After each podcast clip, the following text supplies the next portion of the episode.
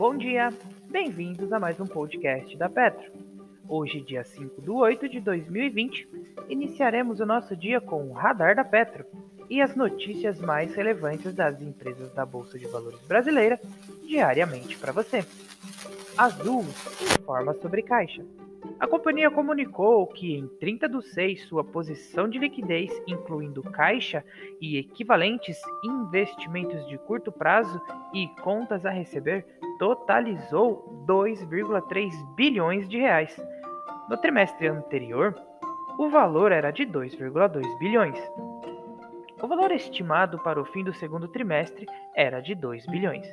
De acordo com a Azul, uma queima de caixa média da, de aproximadamente 3 milhões por dia sem amortização de dívida é estimada.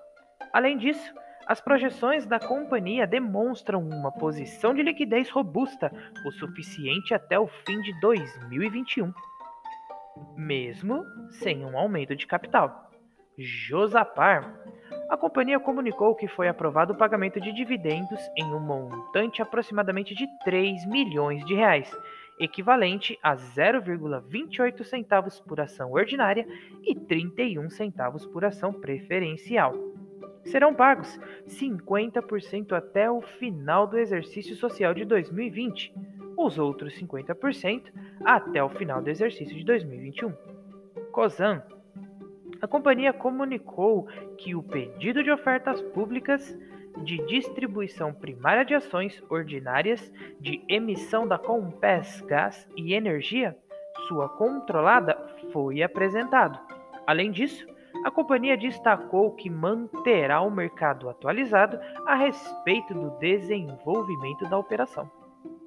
JSL comunica sobre ofertas de ações a companhia comunicou que, em linha com os objetivos descritos em sua proposta de reorganização societária, tem a intenção de realizar uma oferta pública de ações ordinárias de sua emissão, com esforços restritos de distribuição. A operação tem proposta de início após a conclusão da reorganização societária, momento em que passará a ser uma subsidiária da Simpar.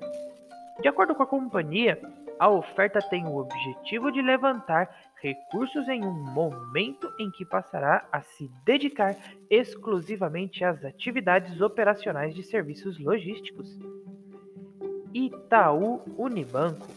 A companhia comunicou que o pagamento de JCP no valor de 0,052 centavos por ação foi aprovado com retenção de 15% de imposto de renda na fonte, resultando em juros líquidos de 0,044 por ação. O pagamento considerará a base acionária do final do dia 17 de 8 de 2020. Petrobras informa sobre PBI, PBio e preço gás natural companhia comunicou ter dado início à fase não vinculante referente à venda de sua subsidiária integral, Petrobras Biocombustível, a PBio.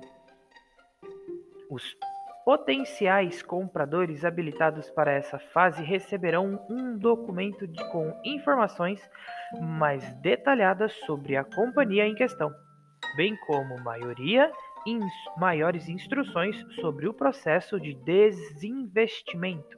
Além disso, a Petrobras informou ter reduzido a partir do dia 1 de 8 de 2020 os preços de venda de gás natural para as distribuidoras. De acordo com a companhia, a redução nos preços reflete os novos contratos de venda e que o preço da molécula de gás está atrelado à variação do preço do petróleo no mercado internacional. O radar da Petro não constitui recomendação de compra nem de venda das empresas contempladas, apenas visa abordar as notícias mais recentes das empresas da Bolsa Brasileira.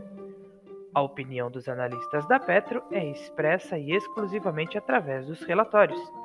Espero que vocês tenham gostado até aqui Tenha um bom dia e ótimos negócios!